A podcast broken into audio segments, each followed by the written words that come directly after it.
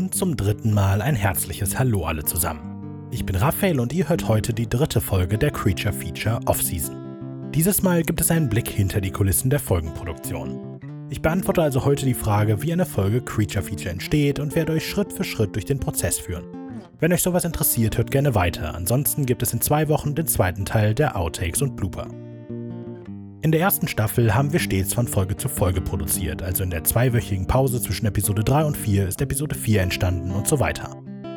Damit einher ging dann auch, dass die Episoden größtenteils für sich alleine stehen, einmal von den paar wieder aufgegriffenen Witzen abgesehen. Die einzige Ausnahme ist natürlich der Trailer, den wir als allererstes aufgenommen und veröffentlicht haben, der in der Chronologie aber als letztes kommt. Damit hatten wir ein paar wenige Vorgaben, die wir bis zum Ende von Folge 10 erreicht haben mussten. In diesen zwei Wochen haben dann die drei Schritte der Produktion stattgefunden. Das wäre zum einen Recherche und Skriptschreiben, zum anderen die Aufnahme selbst und dann zu guter Letzt die Nachbearbeitung. In der Regel haben Simon und ich in der ersten Phase unabhängig voneinander gearbeitet. Jeder hat also seine Recherche selber gemacht und auch das Skript eigenständig geschrieben. Entsprechend kannte jeder von uns auch bis zur Aufnahme des Skriptes jeweils anderen nicht. Unsere Skripte waren zusammengenommen zwischen 12 und 24 Seiten lang, wobei die große Mehrzahl zwischen 12 und 14 Seiten hatte. Lediglich Folge 6 und 10 stachen aus dem Feld heraus mit 19 bzw. 24 Seiten.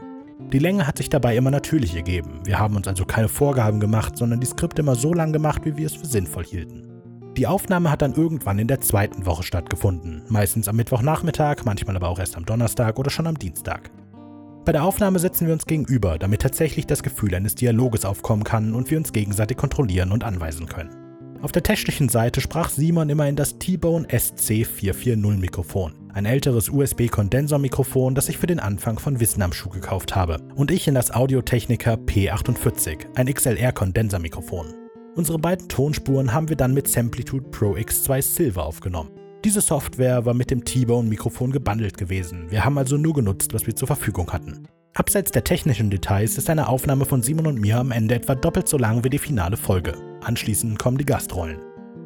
Einmal abgesehen von Dennis und Janis, die sich für Folge 6 extra etwas Zeit aus der Vorbereitung für ihren eigenen Podcast für Sickeplänkel genommen haben, stammen die Gastrollen aus Simon und meinem direkten Umfeld.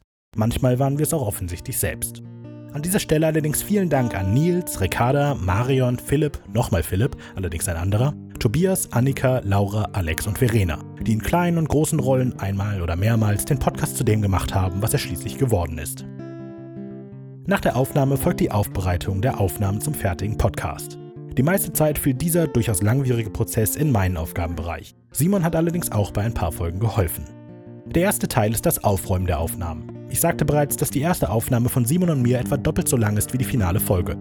Wenn man bedenkt, dass eine Folge auch Gastrollen, Soundeffekt und Musik besitzt, ist damit nur etwa ein Drittel der Aufnahme wirklich brauchbar.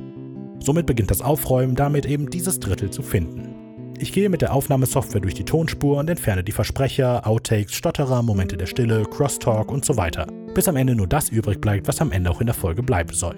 Lustige Outtakes speichere ich dabei normalerweise, um sie euch in der Offseason präsentieren zu können und generell etwas zum Lachen zu haben. Professionell und ahnungsvoll wie ich bin, wechsle ich an dieser Stelle das Audioprogramm auf das kostenlose Audacity.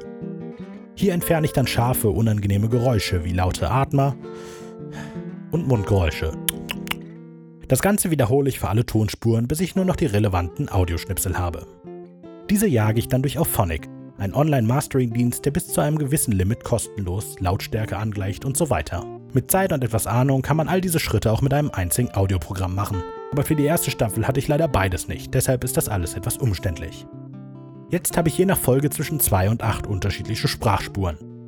Diese müssen jetzt entsprechend des Skriptes organisiert werden. Ist das erledigt, geht es dann endlich mit einer aufgeräumten, angenehm zu hörenden und sortierten Sprachspur in den letzten Schritt, dem Einfügen von Musik und Soundeffekten. Die Musik stammt dabei von Simon, ihr könnt sie euch in der zweiten Off-Season-Folge anhören. Die Soundeffekte stammen zu einem sehr großen Teil aus der sehr umfangreichen Sounddatenbank von freesound.org. Dort gibt es hunderte von Community erstellten Soundeffekten unter einer Creative Commons Lizenz. Nur sehr wenige Soundeffekte haben wir vor Ort aufgenommen, die meisten kommen wie gesagt aus dieser Datenbank. Das Ganze dauert eine ganze Weile. Es ist wahrscheinlich der zeitaufwendigste Schritt der gesamten Produktion, aber am Ende haben wir dann endlich die fertige Folge. Die Folge lade ich dann bei meinem Hoster hoch, schreibe eine Beschreibung und setze einen Veröffentlichungstermin. Damit ist die Folge fertig. Zu guter Letzt nutze ich dann das Online-Tool Headliner.app, eine Website, die anbietet, ein ausgewähltes Bild mit einer animierten Waveform der Folge zu versehen. Das so erhaltene Video landet dann noch auf dem creaturefeature.de YouTube-Channel und dann sind wir wirklich fertig. So, jetzt wisst ihr, wie eine Folge Creature Feature entstanden ist. Ich sage absichtlich entstanden ist, weil sich an diesem Verfahren wohl in Staffel 2 einiges ändern wird, aber das ist ein Thema für ein anderes Mal. Also vielen Dank fürs Zuhören, wenn ihr denn soweit gehört habt. Schreibt uns gerne eine Nachricht über Social Media oder an kontakt.wenig-originell.de. Bis in zwei Wochen.